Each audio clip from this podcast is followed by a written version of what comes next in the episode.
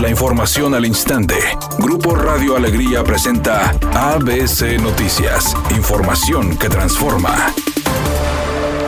Durante su visita a la refinería de Pemex en Cadereyta, el presidente Andrés Manuel López Obrador aseguró que a diferencia de las pasadas administraciones, su gobierno no será un esquirol ni estará en contra de los trabajadores de México. Al revisar el proceso de rehabilitación de la planta de Pemex, el presidente dijo que en los gobiernos anteriores se sacrificaban a los trabajadores porque mantenían muy buenas relaciones con los dirigentes sindicales y arriba hacían sus enjuagues. Finalmente señaló que con la denuncia hecha por el exdirector de Pemex, Emilio Lozoya Austin, ha quedado al descubierto cómo los gobiernos neoliberales a Pemex y cómo estaba instaurada la corrupción en todo el gobierno y lamentablemente en todo el país.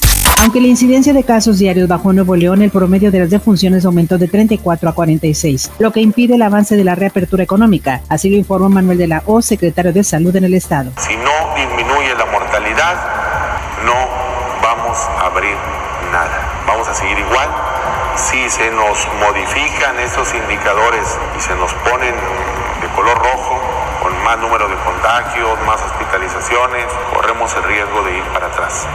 Las prohibiciones para que los niños consuman alimentos y bebidas preenvasados de alto contenido calórico que aprobaron los congresos de diversos estados y el nuevo etiquetado es un linchamiento contra la industria y genera un mercado negro que no soluciona a fondo el problema. Así lo afirmó el presidente de la CONCAMIN, Francisco Cervantes. Editorial ABC con Eduardo Garza. Al senador Samuel García se le conoce por escándalos en redes sociales. Los más recientes, el de no enseñe la pierna y el yo no fui, me hackearon. Pregunta inocente. ¿Y de trabajo legislativo en el Senado cómo andamos, señor senador? ¿Qué ha logrado para el Estado de Nuevo León, que le dio su voto en las pasadas elecciones? No todo es Facebook e Instagram. Al menos esa es mi opinión y nada más. Rayados encontró un respiro tras imponerse al América la fecha anterior y ahora quieren seguir por el buen camino. Celso Ortiz, mediocampista del equipo, aseguró que el haber regresado a la senda del triunfo les dio para motivarse y resaltó el buen funcionamiento del equipo. Confiamos en nosotros, el, el equipo está bastante bien, y después de este triunfo hay más, más confianza. Eh, confío en mis compañeros, así que vamos bueno por esto y por muchas cosas más.